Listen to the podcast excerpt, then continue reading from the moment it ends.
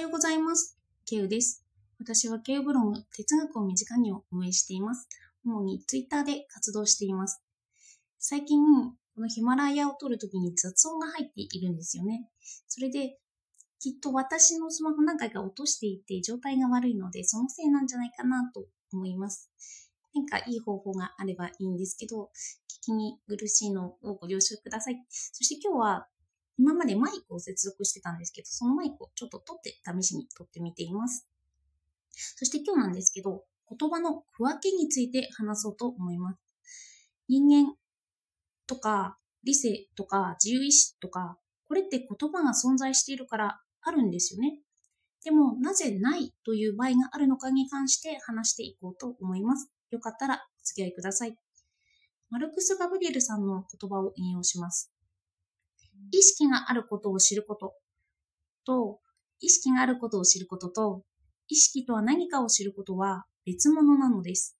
だからこそ科学には意識と取り組む分野があり、その一つが哲学なのです。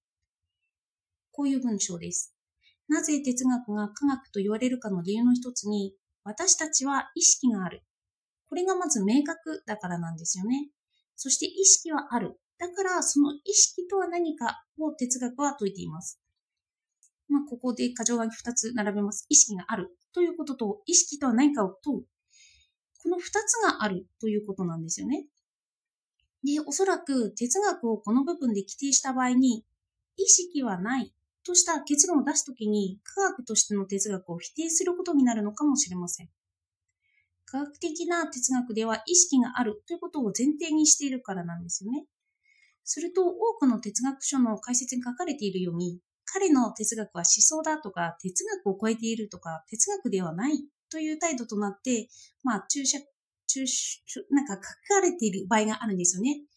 そういう時は、そうやって前提としたものを否定して、それでも論理的に通っているから、哲学って言えるけど、まあ、その前提から外れてるから、哲学ではないよねというような態度なのかなと。だから、その意味では哲学ではないということが言えているのかなと思っています。まず根底にある哲学が教科として出てきた理由として、意識とは何かというのは一つあるんですよね。その前提がないものだとしたときに、それは哲学ではなくなるということなんですよ。で、表現としては哲学を超えているとか、なんかそういうこともあるかもしれません。哲学は他の学問の根本にもなると言われてますけど、意識があるとして追求していく学、哲学はもしかしたら他の学問の基礎にはならないのかもしれませんよね。その場合、名付けられていないけれど、まだ名付けられていない学問だからこそそれは哲学だという場合は、まあ、哲学を分けた方が理解がしやすいのかなと思っています。そしてこの分けるということについてもちょっとどんどん触れていこうと思っています。意識がある。それと意識とは何か。二つを別物としたときに意識とは何かについて詳しく見ていきます。あのマルクス・ガブリエルは言います。〇〇というような文法を取り、それに対して様々な態度を取ることを命題的態度というように命題的態度について話しているんですよね。一問引用します。命題的態度とは、ある事実に対して取る精神の態度のこと。これは真か偽かどちらかになるようなイメージの内容が命題と呼ばれていて、精神状態、知っている、期待する、信じる、恐れるとかそういった精神状態と結びつけられるということなんです。そしてこれがいわゆる意識であり、科学的な哲学があるとするものです。命題的態度では自分で正誤を判断するんですよね。でも哲学って真理がないとか言われてますよね。とすれば真理がないから正誤がないから命題的態度がないというような誤った推論がされてしまうことがあると言われています。命題的態度がある。このことは意識があると同様に正しい。でも命題的態度があるということになると、まあ、正誤の判断にはなってしまう。ここでは何を言ってもよくはなるんですよね。この場合に人間に意識なんてないんだよなんて言えてもしまう。でも、この命題的態度があるということとは何かという問いを立てるときに、まあ、疑いという命題的態度が出現しているから、まあ、それがあるんだよと、論理的には、この命題的態度や意識は存在しているんだよということは言えるということなんですよ。ただ、意識とは何かに対しては議論の余地があります。前提として意識があるとしてそこから議論ができるけれど、その中で正解は、まあ正解は意識があるということだけで、他はいろいろ言えることがあるということなんですよね。この具体例でいきます。私はよく人に自由意志はあるのかという哲学的と読みます。のその中で自由意志はないよと言ったのはショペンハワーなんですけど、この自由意志という言葉を使ってはいますよね。で、使っている時点で、そのある一定の自由意志というものは認めているんですよね。でも、その自由意志はないよということはどういうことかというと、みんなが思い描いている自由意志はないよという言い換えだと私は考えています。主体的に決めるとか、能動的に自分で決めるといった態度を持ち合わせた自由意志はない。ということで、自由意志という言葉なのか、枠組みなのか、そのものに対してその言葉を使うんですよね。自由意志はある。ただ、自由意志と古来から言われてきたものを否定する。論理的に言えばそうなるのかなと思います。カントの言う理性はみんなが思う理性とは違うとか、フーコーの言う人間という意味はみんなが言う人間とは違うとか、このように区分けをすることで哲学ができるのかなと思います。前提はあるけれども、その中で自由に議論するとしたらどんどん区分けることなんですよね。そして哲学といえば前提を疑うということも言いますよね。意識がある。そしてこの事実は感覚に基づくので基礎にしたいことなんですけど、この意識とは何かについての議論は様々な捉えようがあるということなんです。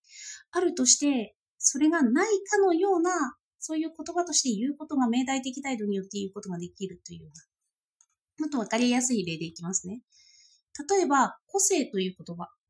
人間の外観を個性というならば、みんなに特有の個性っていうのは備わってます。元からみんな個性を持ってるんですよね。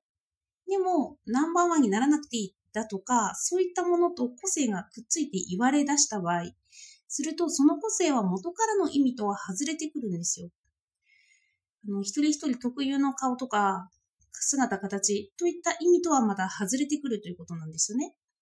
私が個性的でいたいといったとき、元から個性を持ったものに持ってるのに変ですよね。だからそれが変だと言われた時に個性とは何かについての議論が始まります。きっと私の言う個性と他の人が言う個性というイメージには開きがあるんですよ。だから私の言う個性はこれ。あなたの言う個性はこれ。このように区分けが開始されます。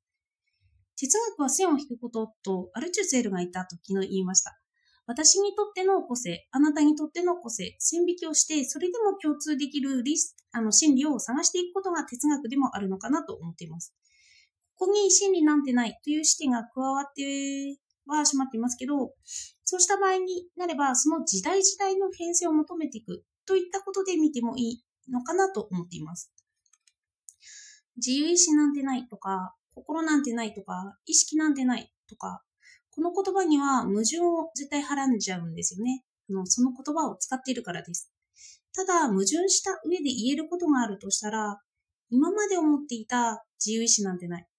今まで提出に思われていた心なんてない。というように、限定させることによって矛盾はなくなります。だから、一人一人の多様性があると言われるし、その分議論が出てくるんだろうなと、そういうことを思っていました。